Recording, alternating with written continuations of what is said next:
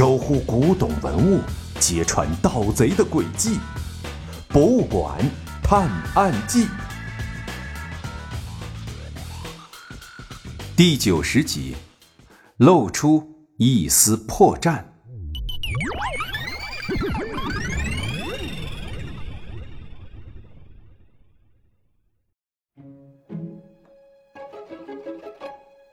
小忙的顺着李呱呱的招呼，把耳朵凑到他的嘴边。我发现了一个很奇怪的事情。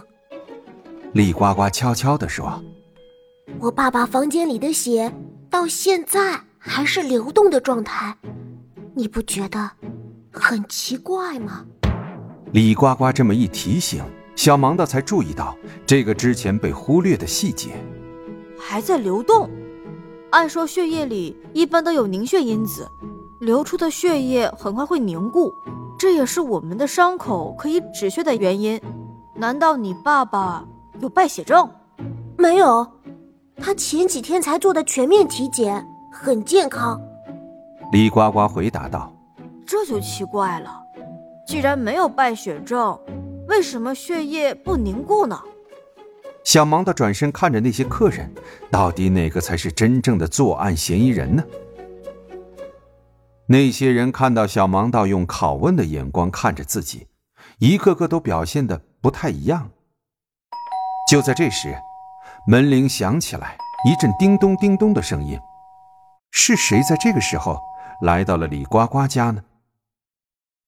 李呱呱的妈妈过去打开门一看，是一个穿着西装的年轻人。站在大门外，你好，请问张总在吗？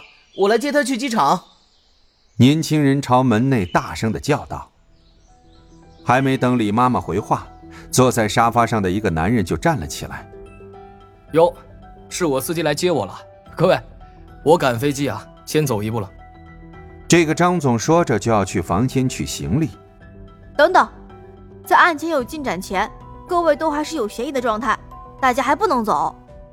小芒的阻止站起来的张总，你给我听着啊！昨天晚上我就要走，这不是下大暴雨，实在没办法吗？今天我必须出差了，要不然耽误我大事了。张总急得把小芒的推开。你没听到小芒的说吗？没排除嫌疑前不能走，否则我要采取强制措施把你留下喽。小小贤挡在张总的面前，露出麻醉针，对准了他。我跟李总是多年至交了，这点大家都清楚。我不可能害他，而且如果有需要的话，我一回来马上就可以配合调查。再耽误下去，可就误了我大事了。再者说了，是谁给你的权利采取强制措施啊？张总有些不耐烦。要不是小小贤用麻醉针对着他，他早就去拿着行李走了。是我给他的权利。张总刚说完，就从门外传来了一个声音。是我要求他别让任何人离开的。说话间，门外的人就走了进来，原来是刘队。发现案情之后，小盲道就让小小贤悄悄的报了警，只是路途太远，所以刘队才刚刚赶到。刘队，您来了。看到刘队进屋，小盲道赶紧迎上去打了个招呼。怎么样，刘队？我任务完成的不错吧？小小贤也紧跟着凑了过去。哈哈哈！哈，不错不错，你成功的把所有人都留下了。刘队摸了摸小小贤的头，然后问他们两个：“怎么样？有什么进展了吗？”目前有一个很大的疑点。小芒的凑到刘队的耳边，把血液的事情告诉了刘队。哦，这个倒也不是没有可能。相传现在有一种黑科技，把一滴血放到一个造血细菌群中。就能持续的造出完全一样的血，只是正规途径还没有见过。刘队在一线探案，需要随时关注很多前沿信息，以防有人用黑科技来给破案造成困难。原来是这样，居然还有这样的黑科技！小芒到不得不佩服这个没有听说过的发明。家里有丢什么贵重物品吗？刘队接着问道。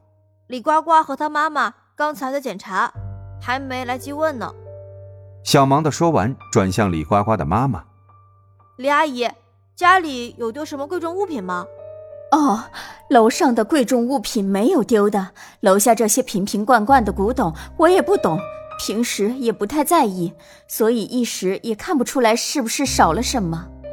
李阿姨说道：“这样啊，那我们来帮你查一下吧。”小忙道他们昨天在李呱呱爸爸的引领下观赏了他收藏的那些文物，所以可以凭借着小小贤存下的影像资料来做一个对比检查。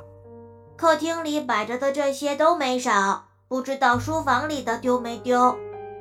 小小贤扫描了一遍，发现东西和昨天的都一样。去看看就知道了。小忙的带着小小贤，后面跟着一众人往书房走去。看样子东西也都在。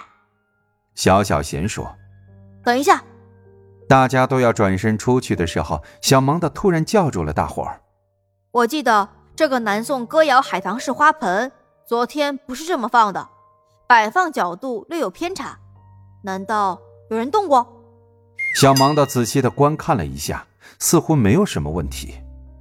可是他还是不放心的把那件文物从玻璃柜里取出来。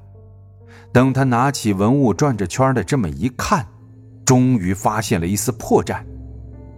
他转过头看着屋子里的人，好像要把每个人的内心看透似的。那么，他到底发现了什么，会有如此的反应呢？